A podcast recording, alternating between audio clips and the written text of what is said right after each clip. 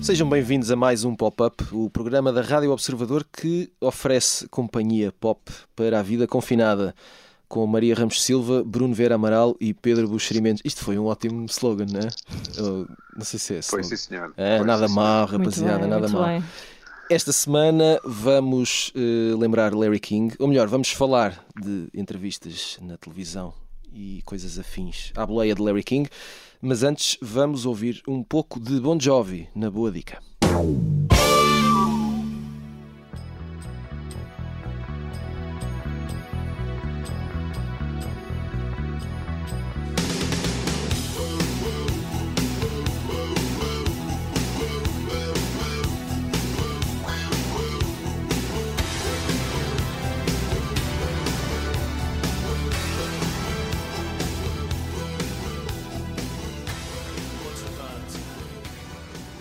Esta é Living on a Prayer, eh, sucesso gigante do grupo de New Jersey, lançado em 1986, transformado em hino da classe operária com licra e muita laca. É também um tema central de uma entrevista do vocalista da banda, John Bon Jovi, ao jornal britânico The Guardian. Maria Ramos Silva, eh, vamos começar por ti, não necessariamente porque estamos a falar de Bon Jovi. Ehm, Nesta entrevista, eh, o amigo John fala dos seus sucessos. O jornalista, eh, como terás percebido, faz questão várias vezes de lembrar como o homem ajuda as pessoas. que Ele, ele, eh, fala do episódio em que, assim que começou o primeiro confinamento, John Bon Jovi, em vez de fugir para uma ilha qualquer que deve ter em algum lado, foi para os seus refeitórios comunitários que ele abriu, eh, lavar a louça e ajudar as pessoas. Uhum. Enfim, Ele é o príncipe de New Jersey, não é? Exato. Eh, e, e há momentos em que o, o- artista se confessa magoado é? e, e dá ali um bocadinho de. dá o flanco, vá. Eh, Mostra-se humano e frágil. Hum, este lado humano das estrelas não, não é um risco. Sobretudo quando estamos a falar de alguém que já não está No dizer, auge. no, no eh, topo, sim, não é? Sim, mas eu, acho que nós gostamos um, gostamos um pouco disso, não é? Nós, eh, quando olhamos para celebridades, neste caso em particular estrelas de rock, não é? Como, como John Bon Jovi, eh, temos aqui um lado de identificação e, e também de aspiração, não é? Por um lado, eh, gostamos de acreditar que estas pessoas vivem num, num pedestal, não é? Ou que nós as temos num pedestal, eh, numa, num plano mais ou menos transcendente, mas também gostamos de passar essa, essa, esse lado de idolatria, essa, esse olhar para o póster, ou pelo menos nós que ainda somos do tempo do póster, hoje provavelmente já não, não há sequer pósteres nos quartos dos miúdos, mas pronto. Ah, e achar que essas pessoas também têm muito a ver connosco, não é? E, e que há ali um lado, o tal lado humano de, de- de alguém que no meio de uma pandemia arregaça as mangas e, e põe o fato de estrela Mas, rock. pois, mas de lado. neste caso ele é demasiado humano, não é?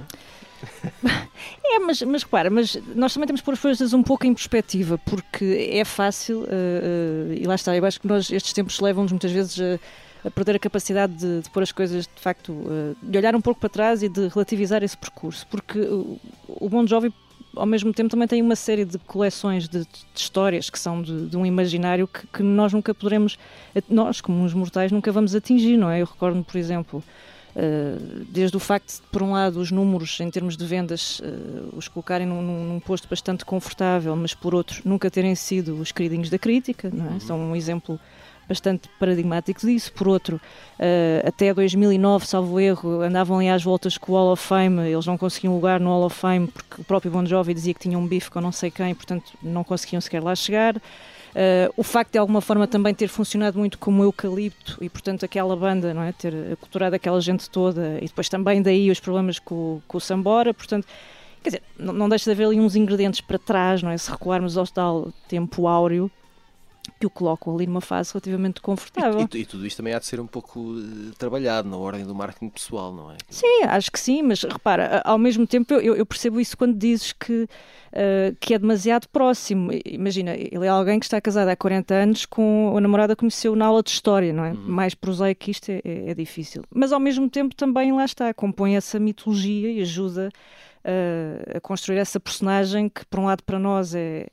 é enfim, uma figura inalcançável, por outro é, é, é o vizinho do lado. É? Neste caso é, é, o bom jovem. Ainda por cima, nós hoje com as redes, acho que essa relação ainda se uh, potencia mais, é? Uhum. Porque nós temos a ideia de que estas pessoas são quase a nossa família. Nós fazemos gostos, sabemos o que é que andam a fazer ou o que é que achamos que andam a fazer.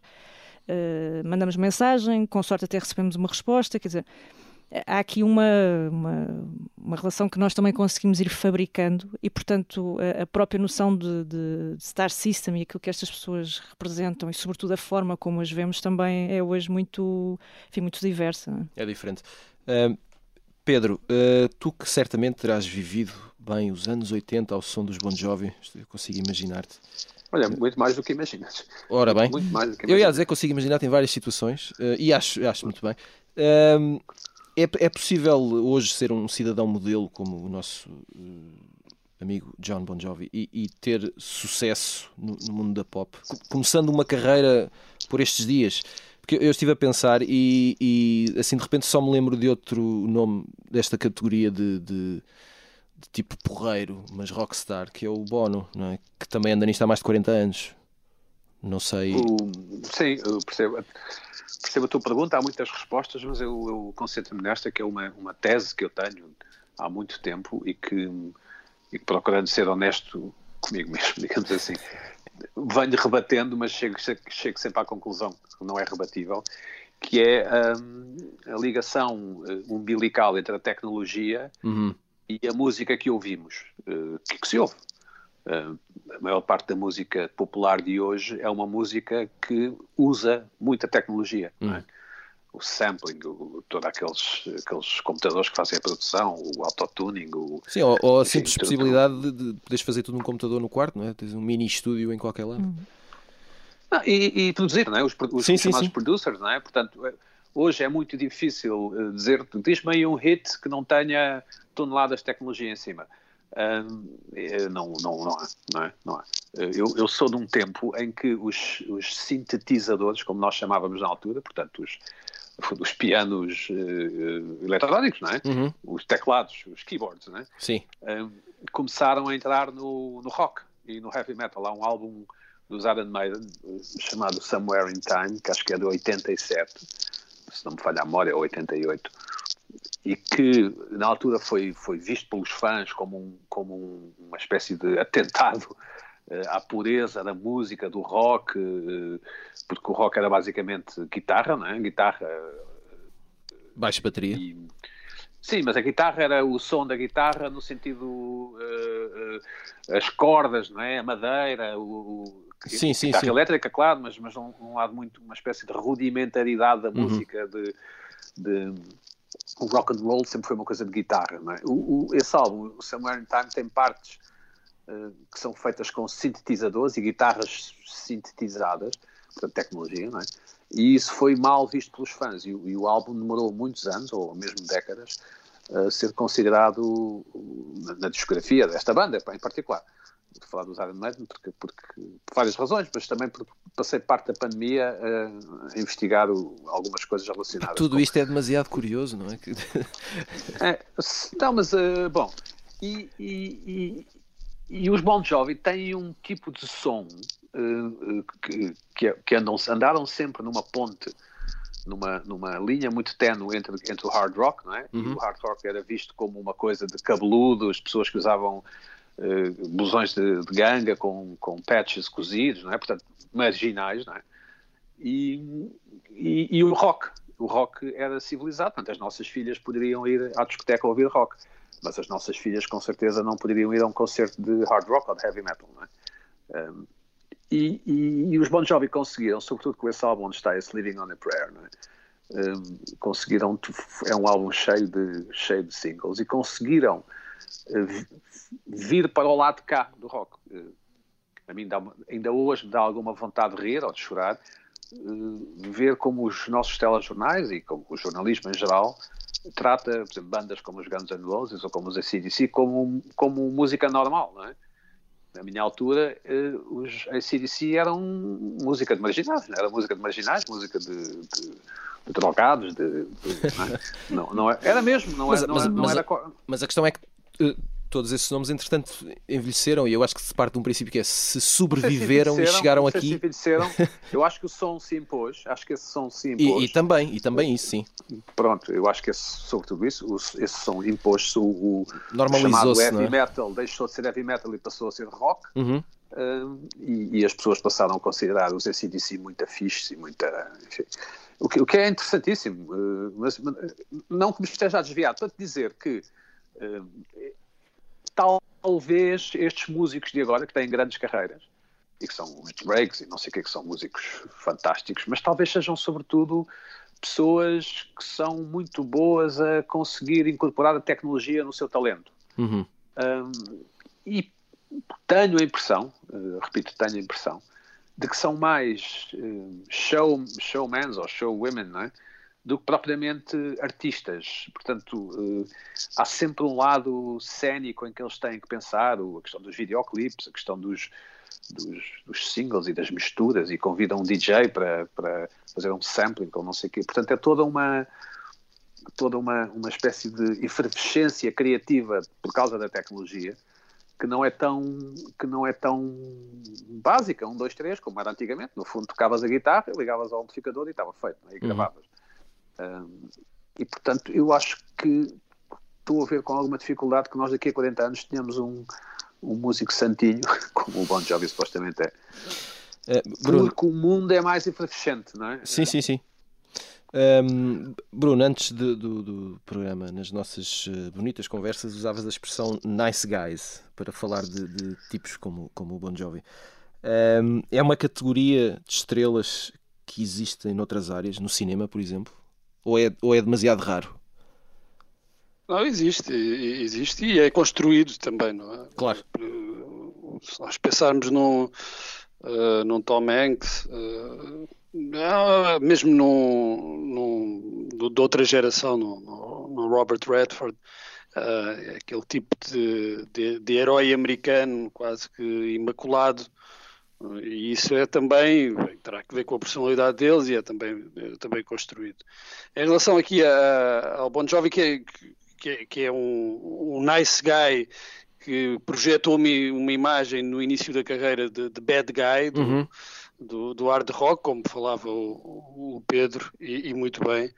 Em relação ao Bon Jovi, aquilo que eu achei interessante na, na, na entrevista que, que, mencionaste no início ao Guardian, uh, foi o, ele, ele assumir que desde o início a banda era uma banda de pop rock e que uh, creio que foi o, o produtor ou o agente uh, o tipo da discográfica que, que lhes disse uh, que o público do, das bandas de pop rock, ou seja, mais pop do, do, que rock, era muito volátil e que o público de bandas como os Kiss ou os Scorpions era mais fiel uhum. e que isso sugeria, no, no, ponto de vista dele, que eles deviam tentar passar essa imagem mais próxima do hard rock para fidelizar, para conseguir chegar a um público que é mais fiel, ou seja, fidelizar um público que é, que é mais fiel. Eh, portanto, essa imagem que eles tinham no início, que, que a banda tinha no início, que, que mais próxima do, do, do hard rock, foi, foi completamente construída, foi, foi pensada para uh, chegar a um público que eles achavam que era um público, e, e que, não só achavam que, que, era verdade, que era um público mais fiel. Portanto, logo aí temos um, um bocadinho de, de construção uhum. uh, da imagem, uma coisa planeada, não vou dizer que é completamente determinada pelo marketing, mas que é uh, pensada para fidelizar o público. Não tem que ver com a com as características da banda na altura, mas com um, um interesse comercial. Por isso é que muitas pessoas, na altura em que eles lançam o Keep the Faith, que é, é em 91 ou 92, ficaram muito espantadas com aquela viragem, aquela mudança de imagem. Uh, e até na, nas músicas, com, ainda mais baladas, ainda mais baladeiros do que eram, mas que não, era, não, não, é, não é assim uma mudança tão, tão grande, porque essa era vá, a matriz inicial da banda. Uh, e aos poucos começa-se a perceber que o Bon Jovi não era, não fazia tal música, como diz o Pedro, tal música para drogados, fazia pop rock, não é? Fazia aquele rock para, para, para as massas, não só para aquele nicho do, do hard rock, onde estavam essas bandas como os ACDC, mas para um público uh, um bocadinho mais abrangente. E, e, e, claro, e também para um público feminino, não é? Dadas as, uh, as características as técnicas características de John Bon Jovi. Físicas do Bon Jovi, do Sambora, não é? Uh, eles, eles sempre foram aquilo. Uh, e não eram, não, não eram esses tipos, uh, não eram os, os, bad guys. Eu diria que os bad guys da, da, da, música e do cinema morreram todos, morreram novos.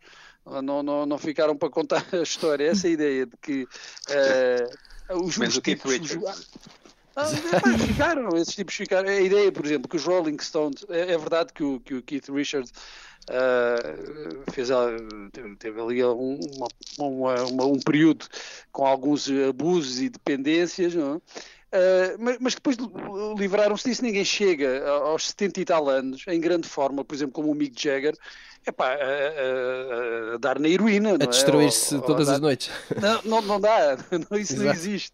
Portanto, eles no fundo são todos, aqueles que sobreviveram, são todos uh, nice guys mas a uns convém passar a ideia do, do bad guy e a outros, como o Bon Jovi, convém, uh, convém ou, ou, ou, estão à vontade para mostrar aquilo que são, que são tipos normais, com, com, com vida de estrelas. Muito bem. Antes do final da primeira parte, vamos às sugestões da semana com o post-it. E vamos ter que ser sintéticos porque o Bon Jovi uh, levou-nos a melhor. Uh, Maria, rapidamente, uh, queres falar-nos de um podcast que junta desporto e crime? Sim, olha, uma coisa que, que adorava ter inventado. É um, combina para além disso também a comédia e o, o, true crime também, não é? Claro. Um, é conduzido por dois comediantes de, de Maryland com os nomes esquisitíssimos, mas para mim aqui o mais interessante de facto é a ideia deles. Eles são uh, tipos que para além deste podcast têm um outro que é o, o Small Town Murder, é uma coisa do género. Eles andaram a fazer uma digressão pelos Estados Unidos, uma espécie de espetáculo de stand-up, neste registro também podcast, em que vão contando em cada uma das terriolas uh, um crime emblemático que tenha marcado aquela, aquela terra.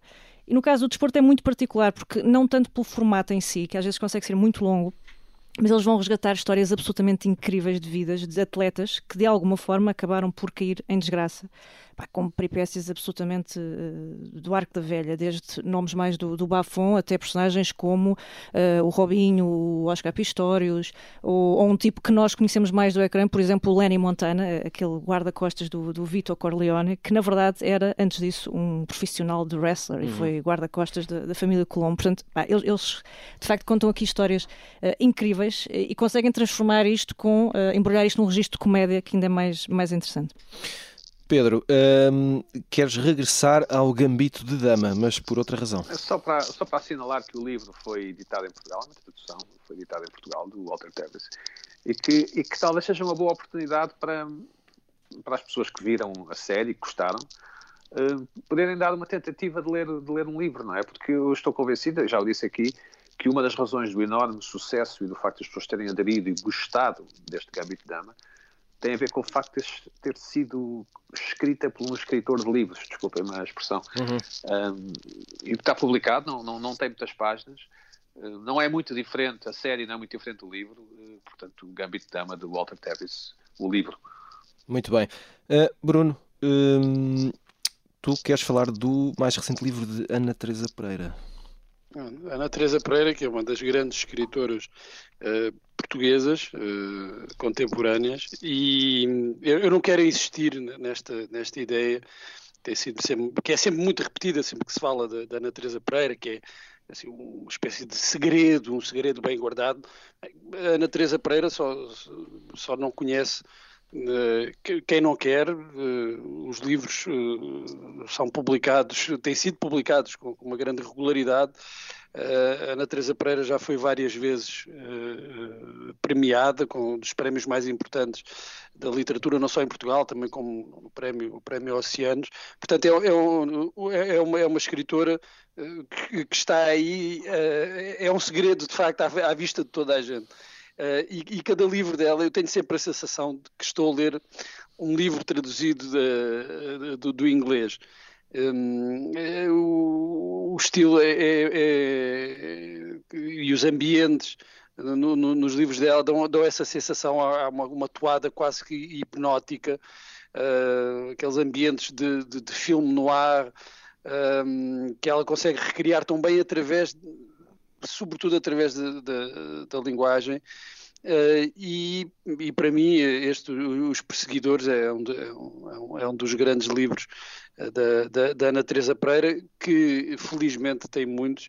E, e uma vez mais, não, não, não, não me canso de, de, de, recomendar também para quebrar com esta ideia, de, uh, quebrar esta ideia de que é uma, que é, que é uma, uma, uma autora desconhecida. Um, se é desconhecida, é por, eu creio que é por preguiça do, uh, dos leitores. Mas está aí o, este novo livro, Os Perseguidores, e, e, se houver mais leitores, novos leitores a chegarem aos livros da Ana Teresa Pereira, tanto melhor, que bom, ficarão bem servidos.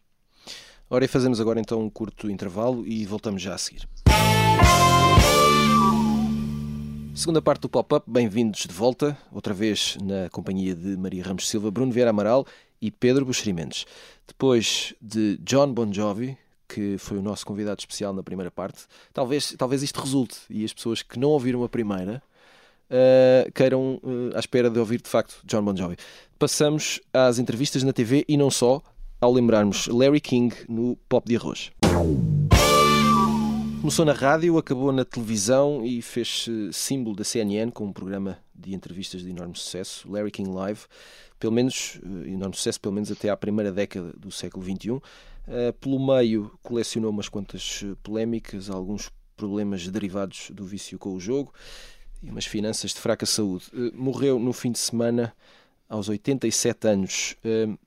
Pedro Buxerimentos, quando antes do, do, do, programa, quando falávamos sobre Larry King, falavas também de um fascínio maior sobre, sobre figuras mediáticas quando são americanas e menos quando são europeias. Sobretudo quando falamos de mortes.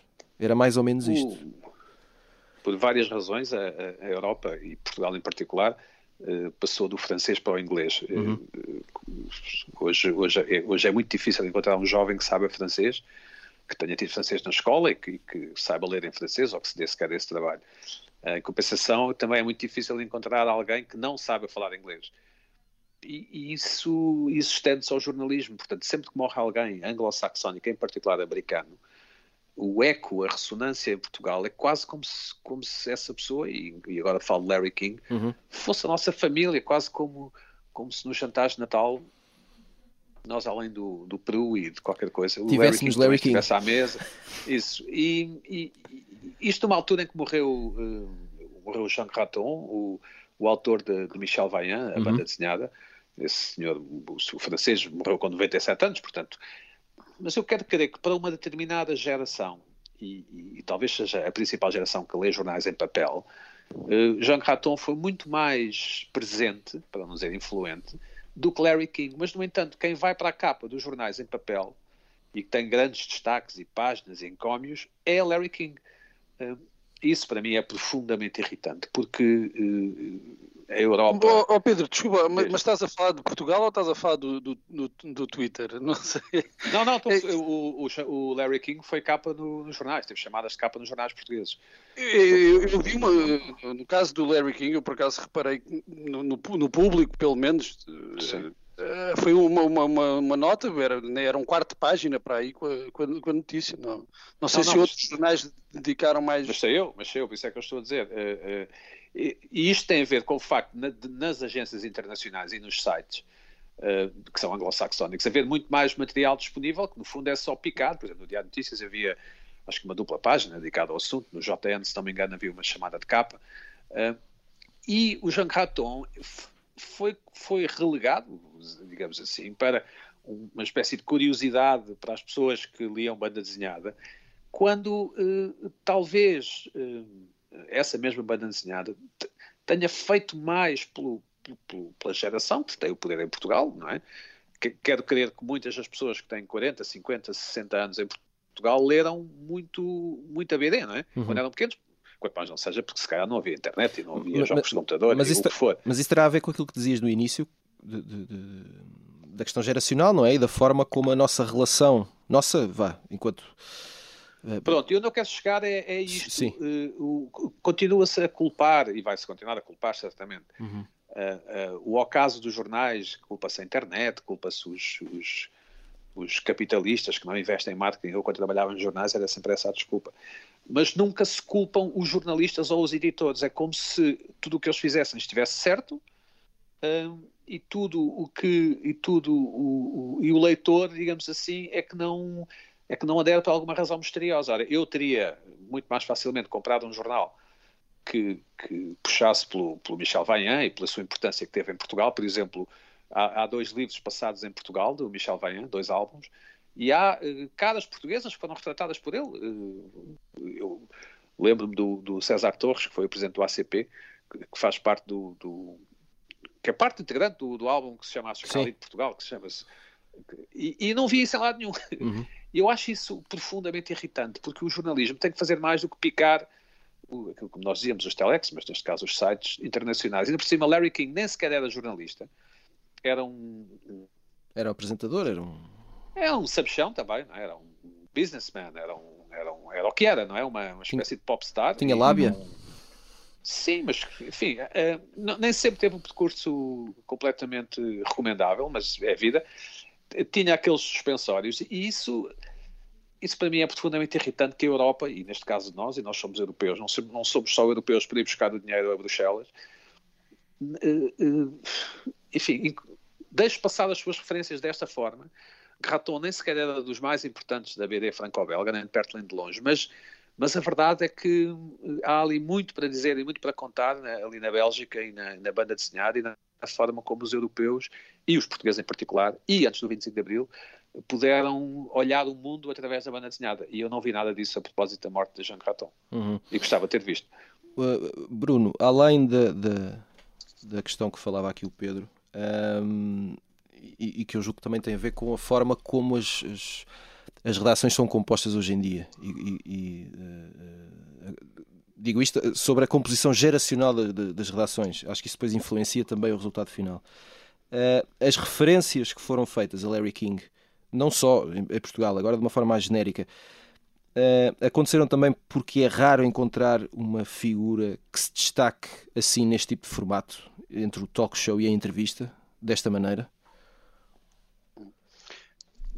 O destaque que, que teve e que, que, que, tinha em vida e que teve agora na, na morte, que eu não acho que tenha sido assim muito exagerado. Uh, uh, acho que uh, até, até estava falado, à espera que fosse oh, mais. Desculpa, desculpa, desculpa interromper, Sim. desculpa, é rápido.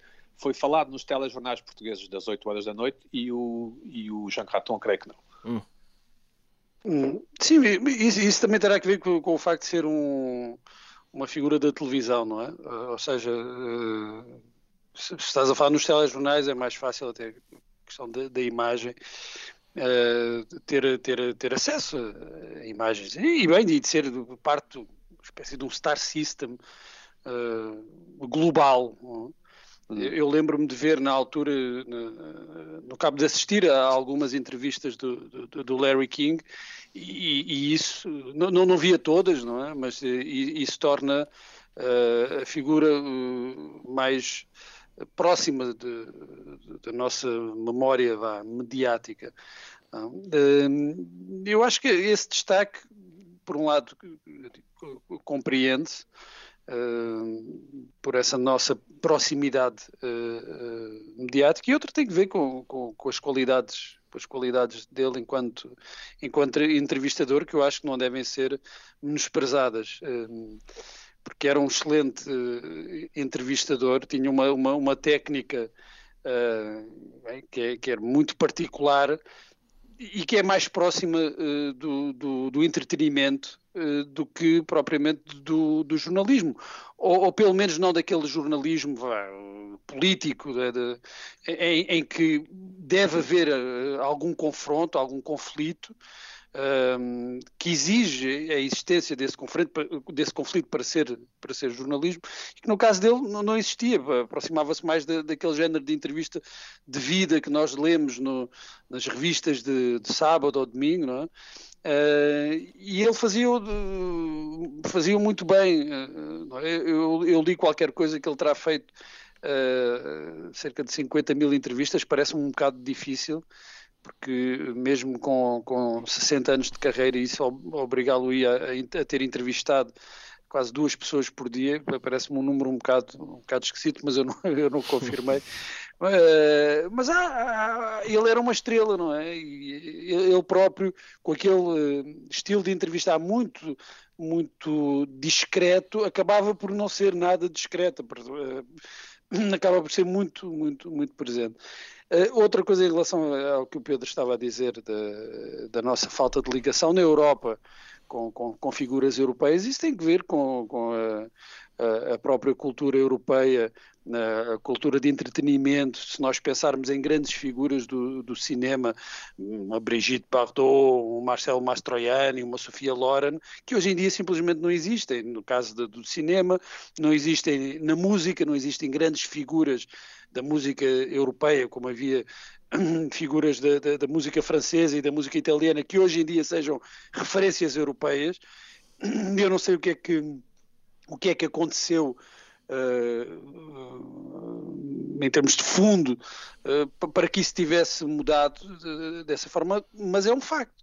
Nós não temos um, um, uma, um star system uh, geral, quer seja na música, no cinema, até na literatura, uh, europeu, que, que, nos permite identificar uh, com, com, esta, com estas figuras e, e, e o, o, coitado, o Jean Carato até será uh, não, não será assim uma tão grande vítima disso, mas há hoje pessoas que estão a produzir hoje são vítimas disso também, não, é? não tem qualquer relevância uh, bem fora das, das, suas fronteiras, o que é estranho se nós pensarmos que um, a União Europeia, houve, tivemos o alargamento da, da, da, União Europeia, supostamente deveríamos estar mais próximos uns dos outros e, e, e ter referências, partilhar uh, estas referências comuns e, e, não acontece isso. Uh, isso acabou Daí dou, sim, dou razão ao, ao, Pedro, as referências europeias na cultura, cingindo-nos cingindo à, à, questão da cultura, desapareceram. O Bruno, e parece de certa forma também acabam sempre por ter que passar por um circuito americano, não é? Eu penso, por exemplo, sei sim, lá, sim, uma estrela sim, como a Penélope Cruz, por exemplo, não é? Muito... Imagina, uma atriz como a Penélope Cruz ou Javier Bardem, quer dizer, são, são grandes eh, patrimónios de Espanha, mas nós conhecemos não através das produções foi. locais, mas desse, de, dessa foi, passagem... Foi o que aconteceu com o Bandeiras, por exemplo. Exatamente dizer, global aparece exatamente, só. Exatamente. Uh, Maria, uh, pegando aqui no, no, noutro, noutro aspecto relacionado com Larry King, sobre, sobre entrevistas, uh, ainda gostamos de as ver? Ainda gostas? Ainda, ainda damos. Ainda estamos dispostos a dar tempo a este tipo de, de formato, que é um clássico, não é? Seja mais ligado ao entretenimento, seja mais ligado ao jornalismo, mas ainda tem o protagonismo que, que já teve?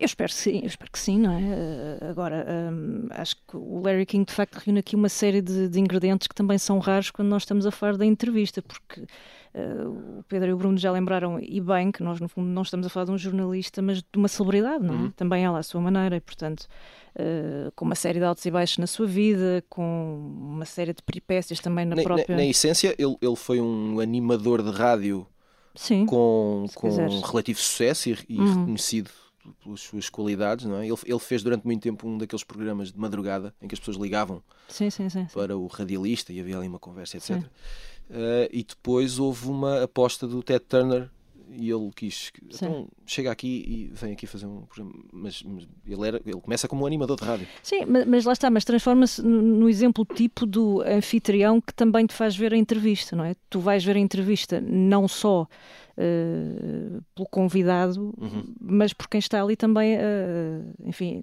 como interlocutor, porque acaba por ter um peso tão ou mais relevante, não é? Quer dizer, uh, ele às tantas tanto está ali a trocar bolas mais acesas com o Seinfeld, como a, receber a Lady Gaga vestida de, de drag queen, uh, como a falar com, com o O.J. Simpson, o O.J. Simpson, não é? Aliás, eu recordo daquela tirada quando ele diz, bem, se nós tivéssemos nesta altura, aquele ano tão quente, já tivéssemos uma entrevista combinada com Deus e de repente tivéssemos a oportunidade de falar com o O.J. Simpson, cancelávamos Exato. já Deus, portanto, quer dizer, todo, todo, todo este imaginário à volta do, de uma figura como Larry King é de facto uh, tornam raro nesse sentido, não é? Nós também as temos à nossa dimensão, uh, mas há, há, há realmente esse, esse, efeito extra, esse, esse, esse isco extra para quem, para quem vai ver. Agora, eu quero acreditar que os formatos em si uh, mantêm o interesse, mesmo quando parecem estar numa mão, às vezes um pouco ali numa curva descendente, não é?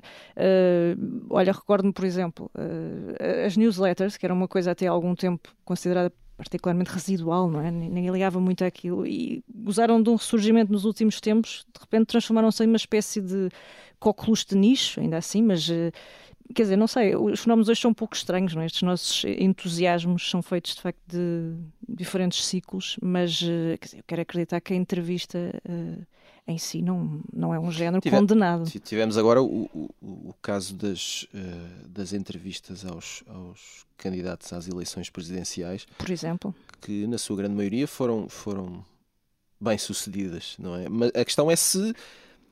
É, é, aconteceu assim porque se tratava de um, de um acontecimento especial, não é? Ou se, ou se, hum, ou se é de facto um formato que, que, que é apelativo.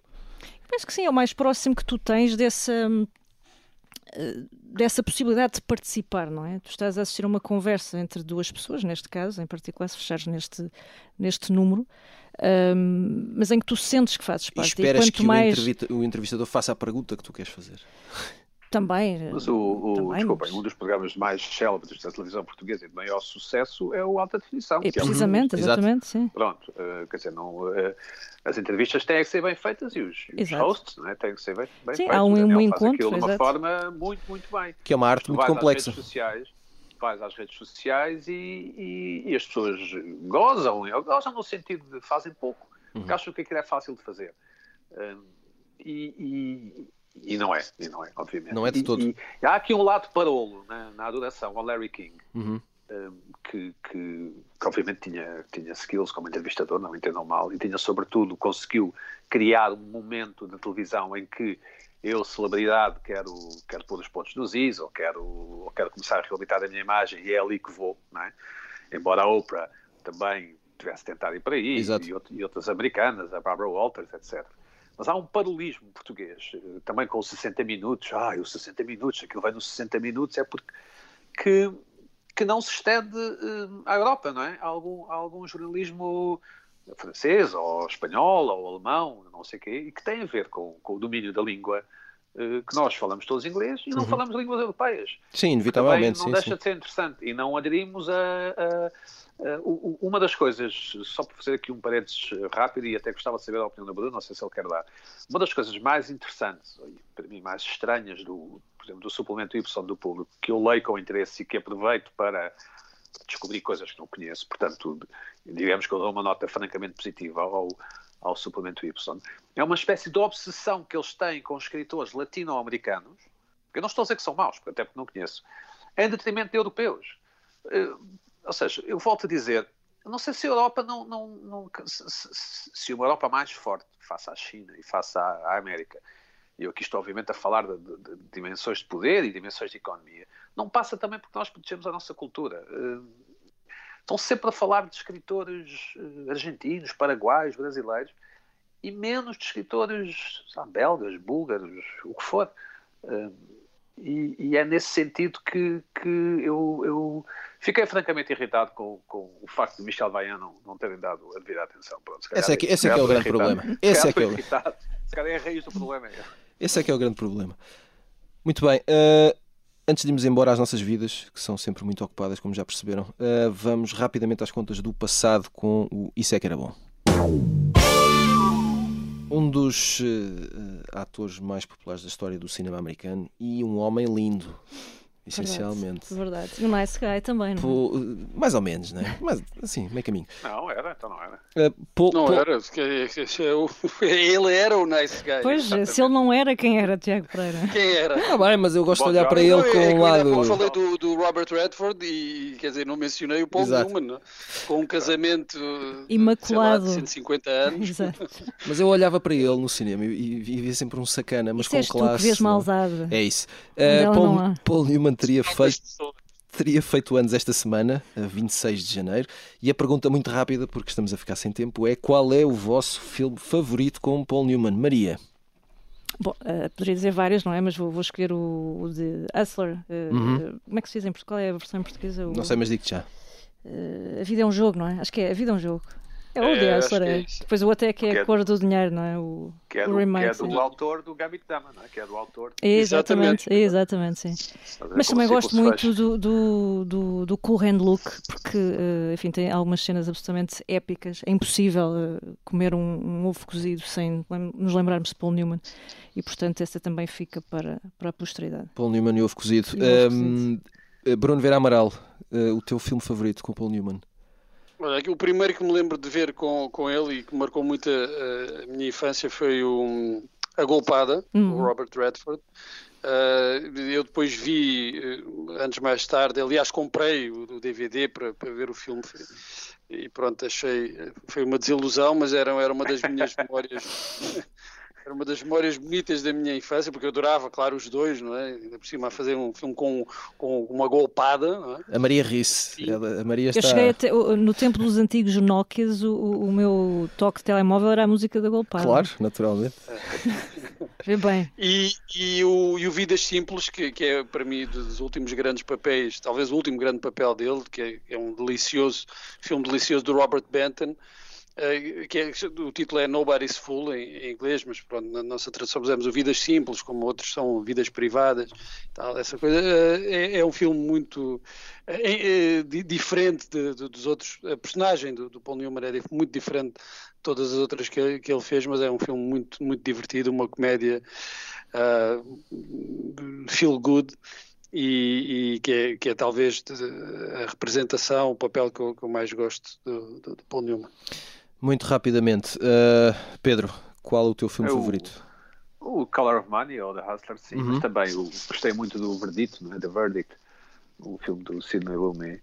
Uh, eu gosto muito de filmes de tribunal e de advogados e, e fui um grande leitor de John Grisham uh, e gostei muito deste filme. Uh, ainda hoje o veria se passasse um dos canais facilmente. Não sei se veria mais antigos ou westerns, que ele fez alguns também, o Paul Newman. Uh, mas o Paul Newman era uma daquelas, daqueles atores que quando aparecia num filme, quando eu era garoto, ficava a ver o filme por causa dele. Portanto, tinha esse star quality que eu, Ficávamos todos. jovem, jovem, jovem berbes, eh, conseguia detectar, digamos assim. Muito bem, final de mais um pop-up. Voltamos na próxima semana. Até lá.